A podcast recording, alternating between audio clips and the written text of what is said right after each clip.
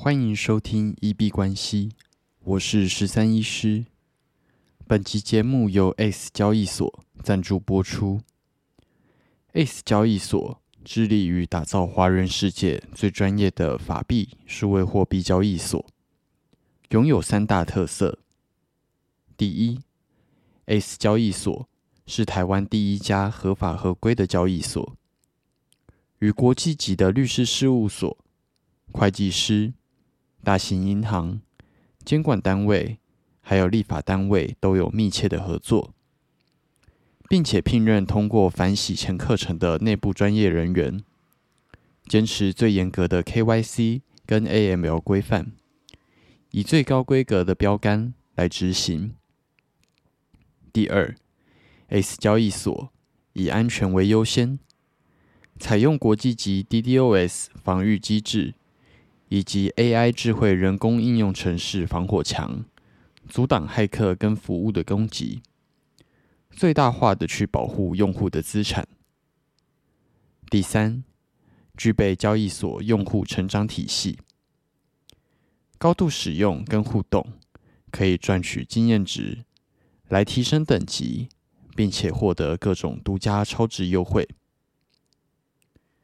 S 交易所是台湾三大交易所，我认为相对安全性会比较放心。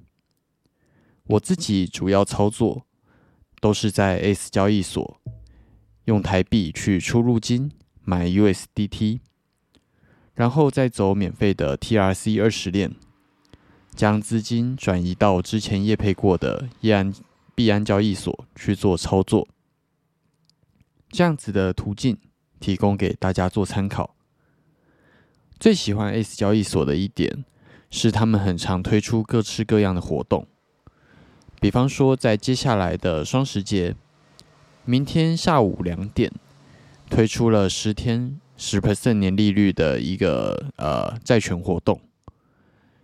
那注册的时候使用我们的推荐连结，并且完成银行认证跟 KYC 认证。就可以获得 EUSDT 的现金回馈奖励。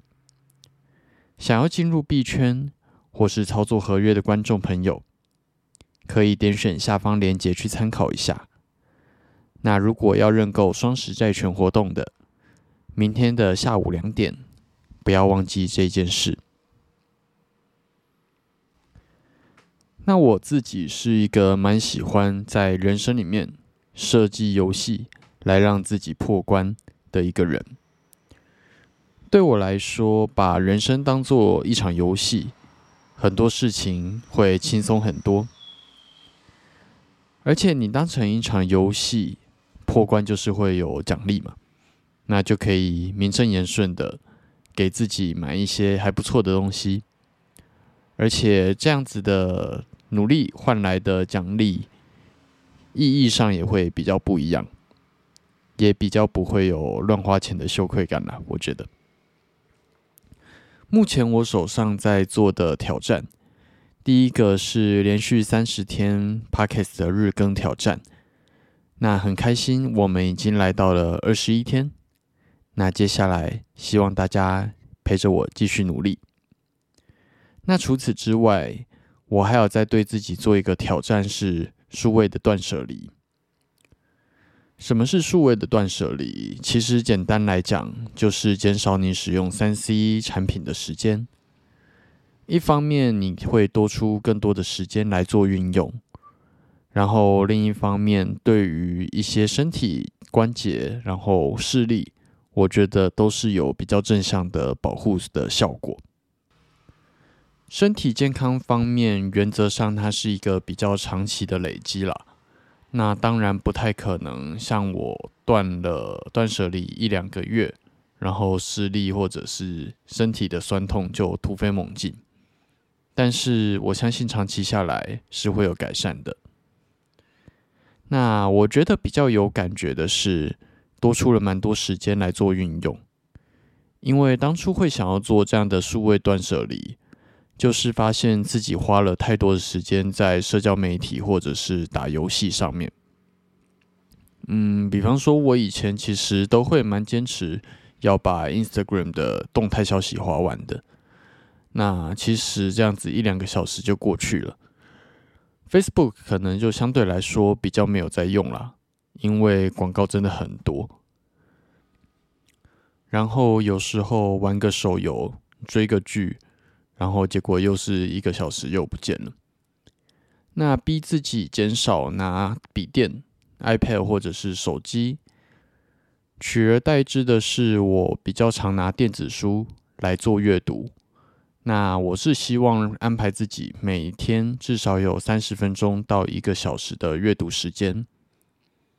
将来我觉得这个也可以设计成一个挑战，来让自己去努力。那如果开始玩这个游戏，再来跟大家分享。但是多出了蛮多时间，第一个呃多了蛮多的阅读，然后第二个也开始开设了像这样子一个 podcast 的节目。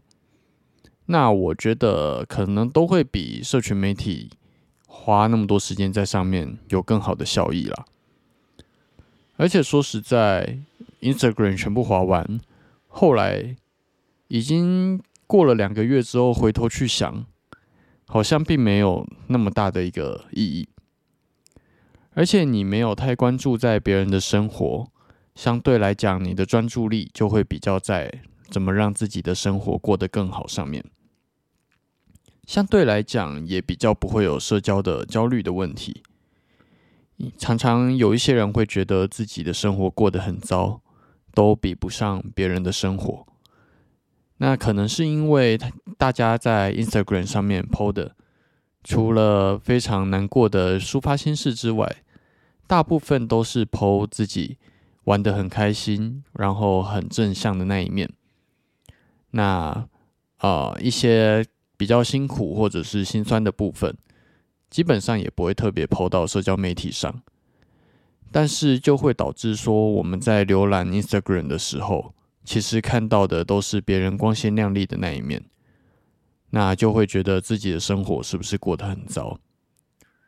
那当然，我觉得这样子造成的焦虑也是现在社会这样子的文明病之一啦。那以上是我大约这一两个月在做数位断舍离的一些小小心得分享。如果对于这样子的挑战有兴趣的观众朋友，可以稍微去查一下资料。那如果你也开始了这样子的挑战，觉得对于你的生活造成了什么样的改变，无论是正向的或者是比较负面的。都可以在留言区跟我们分享，那期待你的分享。那我们来看一下今天币圈的状况。啊，今天币圈并没有什么太大的事情发生，那主要的几个大币也没有一个太大的波动，跟昨天基本上是差不多的。那如同我们昨天节目提到，其实最近在币圈好像假日。可能跟美股没有开盘也有关系，在假日都没有什么太大的波动。好，我们首先看一下美股 S M P 五百，今天是礼拜天没有开盘。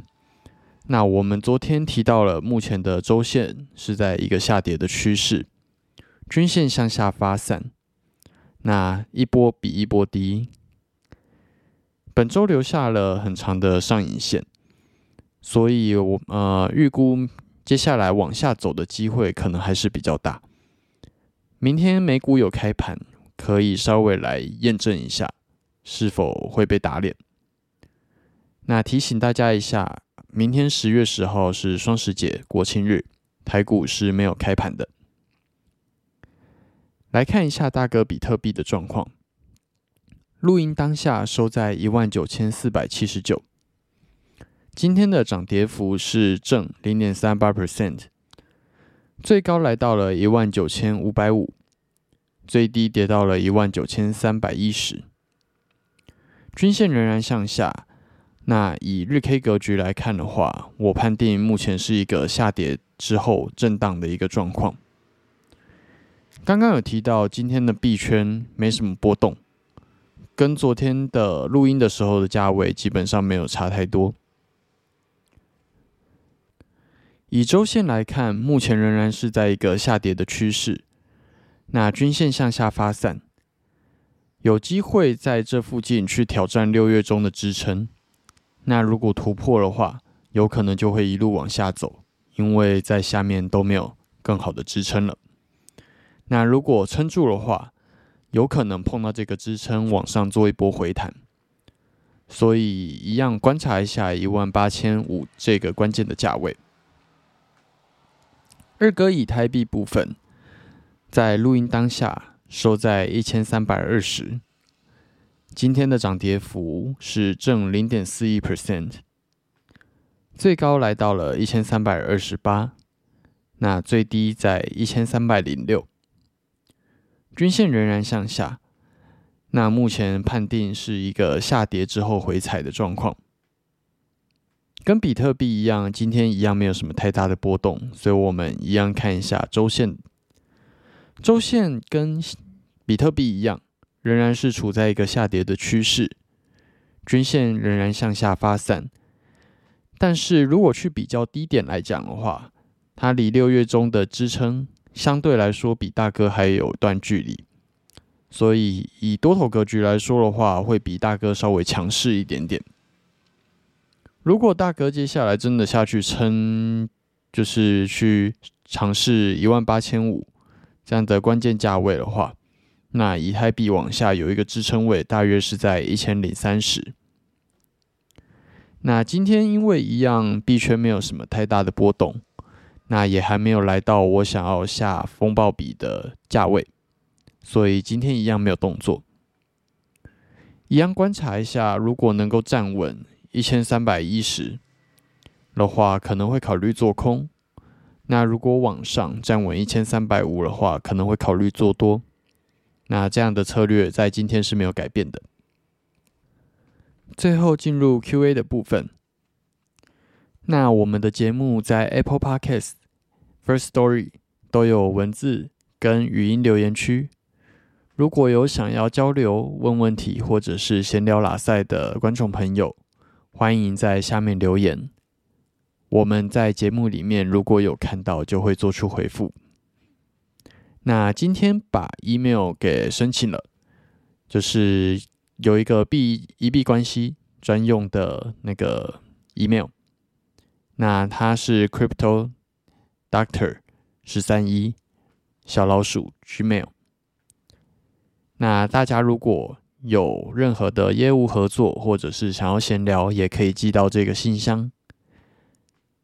那这个信箱有附注在节目的说明栏，如果有需要，可以在那边找到。那最后祝福大家双十节、国庆日快乐。那我们今天节目就先到这边。